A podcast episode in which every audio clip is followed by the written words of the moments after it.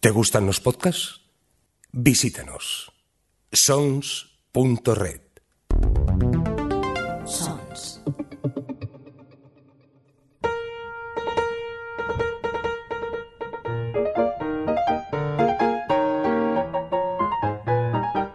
Librorum.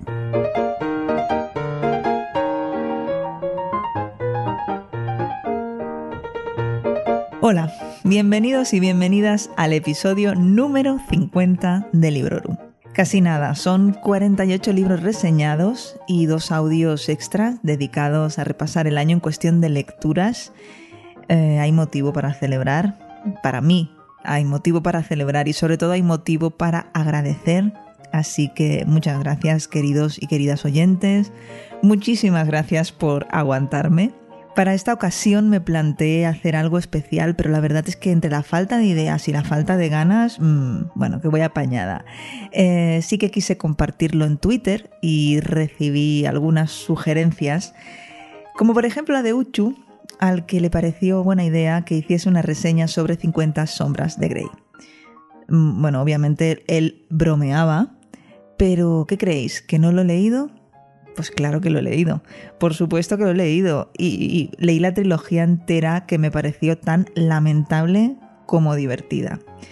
Quiero decir que todo eh, en esta vida es el contexto y mi amiga Noé, Noé Chan y yo hicimos una lectura conjunta llenita de oy, oy y de jajajajaja ja, ja, ja, y valió mucho la pena. Yo tengo un recuerdo de habérmelo pasado muy bien pero no valió tanto la pena como para rescatar semejante obra maestra y traerla a Librorum, que además hace ya muchísimo tiempo que, la leí. Antonio Araez, por su parte, me sugirió un episodio sobre los libros que me han marcado en la vida.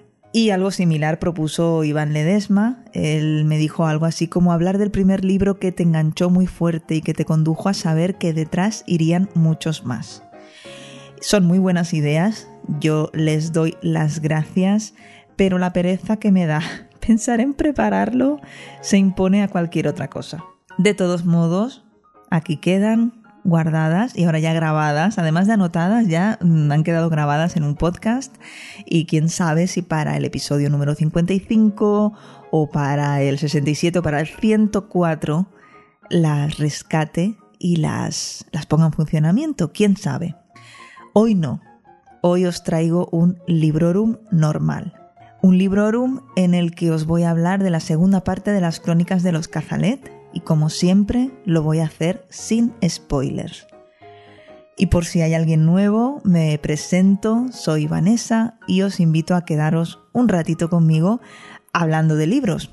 Bueno, aunque en realidad yo hablo y vosotros escucháis. Es lo que tienen los podcasts.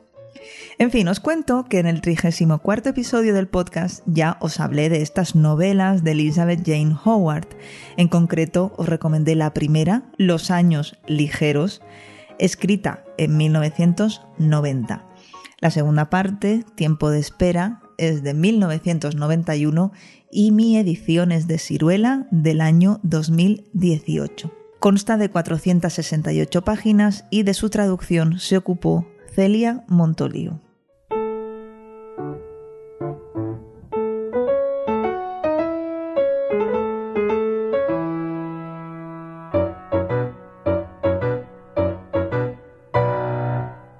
Estamos ante una saga de novelas en la que, a través de la historia de la familia Cazalet, revisitamos la historia de Inglaterra de la primera mitad del siglo XX y, por extensión, también la de gran parte de Europa. Si en los años ligeros nos encontrábamos a finales de los 30, concretamente dos años antes del estallido de la Segunda Guerra Mundial, en esta novela que os traigo hoy, la narración tiene lugar en los primeros años 40. La estructura de la primera novela se repite en la segunda, son unos personajes en concreto los que nos transmiten lo que sucede y además tenemos también algún capítulo suelto en el que se nos habla de la familia en su conjunto, eh, con un punto de vista externo, pero no es lo habitual. Eh, por si acaso os perdisteis el episodio dedicado a los años ligeros, os voy a poner un poco en antecedentes. La familia Cazalet es una familia de clase media alta inglesa que viven entre Londres y Sussex, donde los abuelos, el Brigada y la Duquesita tienen unas propiedades en el campo. Algo que me pareció súper útil en caso de que se nos venga encima un blitz, ¿verdad? Bueno, el Brigada y la Duquesita, que ya son muy mayores, tienen cuatro hijos adultos. Tres varones ya casados y con un montón de hijos, y una hija soltera y sin hijos, al menos que sepamos. Este sería el núcleo familiar, pero a ellos les tenemos que añadir familia política, el servicio, eh, la institutriz, los amigos, los conocidos, eh, los novios, las novias, los pretendientes. Vamos, que menos mal que tienen cocinera, doncella, mozos de cuadra y demás, porque imagínate invitar a toda esa gente a comer. Bueno, supongo que por eso a la vieja la llaman la duquesita.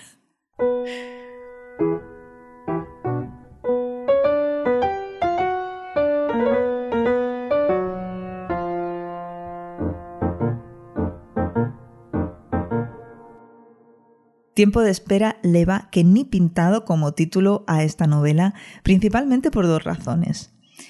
En primer lugar, la Segunda Guerra Mundial está empezando en el continente y los británicos aguantan la respiración temiendo una, una, posible invasión nazi, esperando también a que Estados Unidos se decida a tomar partido o no y preguntándose hasta qué punto esta guerra les hará tanto daño como la primera y también haciendo cábalas, intentando calcular cuánto va a durar esta vez. Además, si tenemos en cuenta quiénes son las tres narradoras de la historia, el título todavía tiene más sentido. Son Polly, Clary y Louise, que son tres chicas jóvenes, tres adolescentes, que aún no son adultas, pero que ya no son niñas.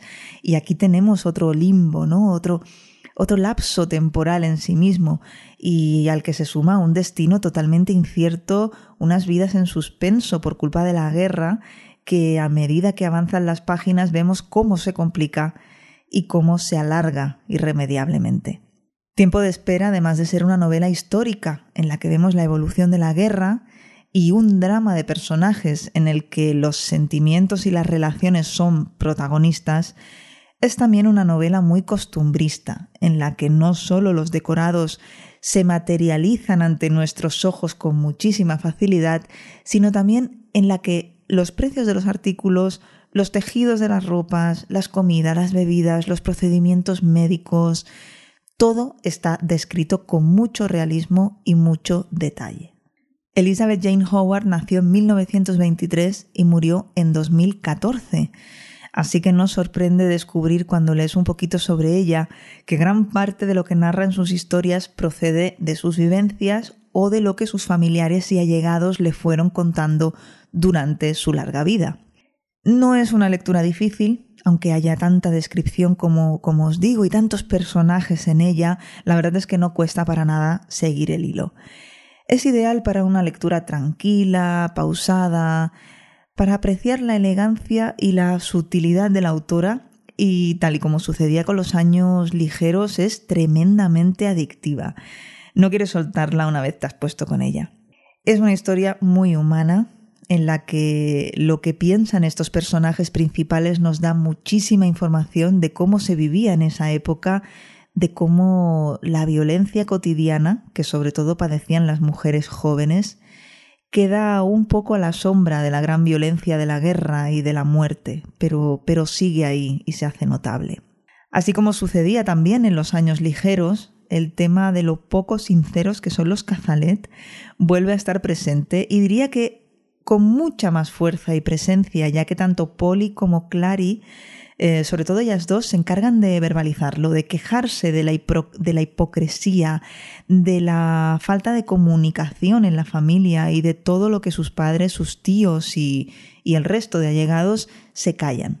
Por si la primera parte de la saga no había quedado ya claro, ahora son ellas quienes con mucha tristeza lo, lo proclaman a los cuatro vientos. La tristeza es de hecho otro sentimiento que se materializa incontestablemente en tiempo de espera. No en vano, la descripción de los sentimientos es otro de los puntos fuertes del arte de esta autora que, no quedó contenta con traumatizarnos en el primer libro explicándonos el comportamiento deleznable de uno de los personajes y sigue haciéndolo en esta segunda parte. Sembrando enfermedad y muerte entre los que objetivamente menos lo merecen. Pero mejor lo dejo aquí, porque sin spoilers es difícil compartir traumas. Lo que sí quiero añadir es que si, si es Elizabeth Jane Howard a través de sus cazalet, yo me dejo traumatizar encantada y deseando estoy de ponerle las manos encima al tercer volumen que un poco de pena también me da, ¿eh? os lo confieso, porque el quinto y último libro de la saga ya quedaría bastante más cerca.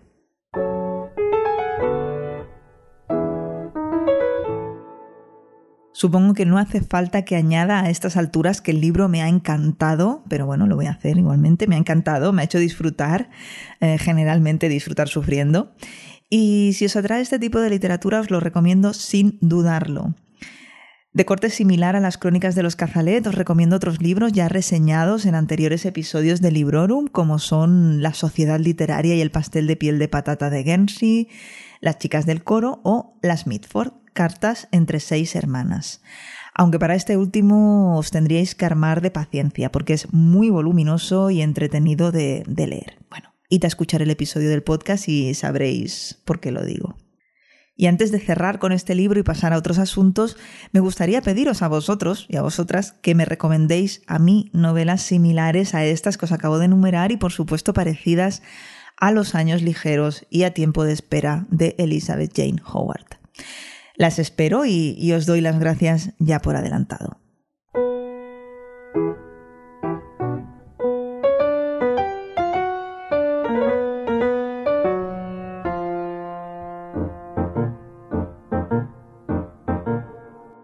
Ponernos un poco al día, os voy a contar que me he animado a leer el cómic de Joe Hill y Gabriel Rodríguez, Lock and Key, con motivo del estreno de la serie de Netflix.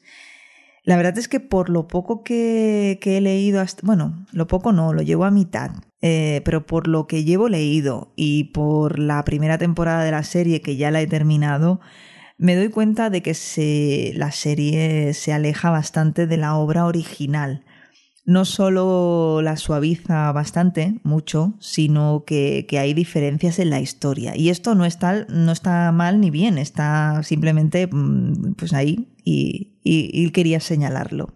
El cómic o novela gráfica, de momento os digo que me está gustando muchísimo y que la serie no me ha parecido que esté nada mal. He leído muchas críticas y a mí me ha gustado bastante.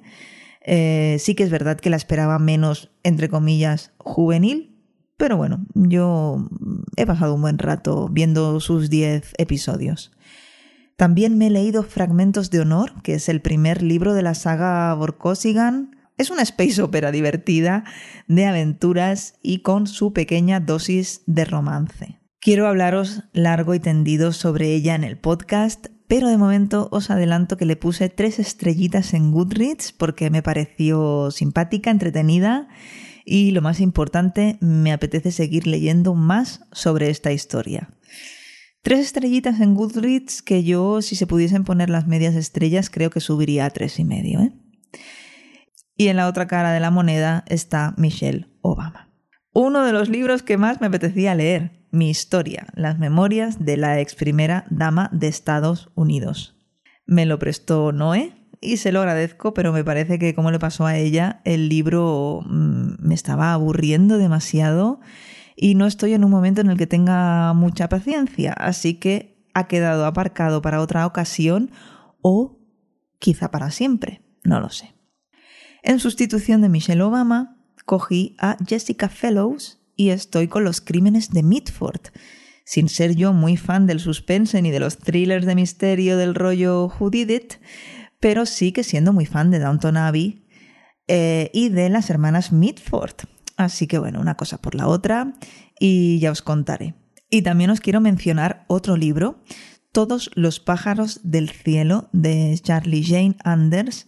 Es una novela de fantasía, que no fantástica, con unos personajes bastante insufribles.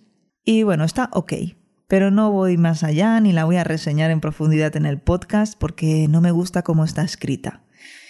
Es decir, la idea pinta chula, pero ni me gusta cómo se desarrolla y mucho menos cómo termina, ni tampoco me gusta cómo me la cuenta la autora.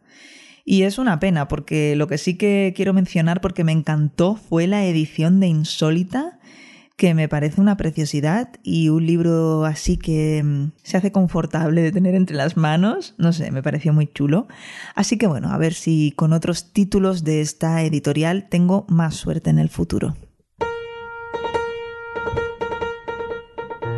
Y hasta aquí llega el podcast de hoy. Recordad que podéis dejar vuestros comentarios en sons.red, en ebooks, en Apple Podcasts y que Librorum tiene cuenta en Instagram. Para los tuiteros y tuiteras os derivo a mi cuenta personal de Twitter, Vanessa, con V y dos S y con un guion bajo y una H entre la N y la E. Parece difícil, pero no lo es. Y como siempre, todo esto os lo enlazo en el post que acompañará a este audio en la web de Sons Podcast. Por cierto, en Sons tenéis un podcast llamado Ciencias Poplíticas que viene de la mano de Sergio Jiménez y que si, bueno, si no lo conocéis, eh, yo os recomiendo que lo escuchéis. Y estoy hablando de esto porque quiero mandarle un saludo a Sergio, que es Krasel Rau en Twitter, porque ha escrito un libro. que aunque dudo mucho que llegue a aparecer reseñado en Librorum, no quiero dejar de mencionar. Eh, su título es Transformación Digital para Administraciones Públicas, crear valor para la ciudadanía del siglo XXI. Según él, algo de fantasía tiene porque es sobre eh, que los servicios públicos digitales funcionen bien. Bueno, sea como sea, eh, muchas felicidades al compañero Sergio. Y ahora sí, me voy. Hasta pronto y felices lecturas.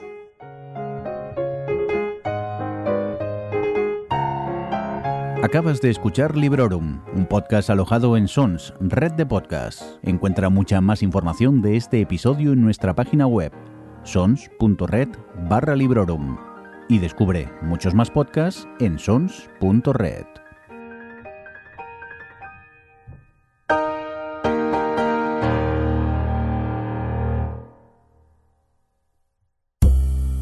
¿Te gusta la novela negra? Adéntrate en El Rincón Criminal, un podcast de José Antonio Algarra en el que te habla de sus autores y personajes favoritos del género negro un podcast confidencial y solo para tus oídos. Encuéntranos en sons.red barra el rincón criminal.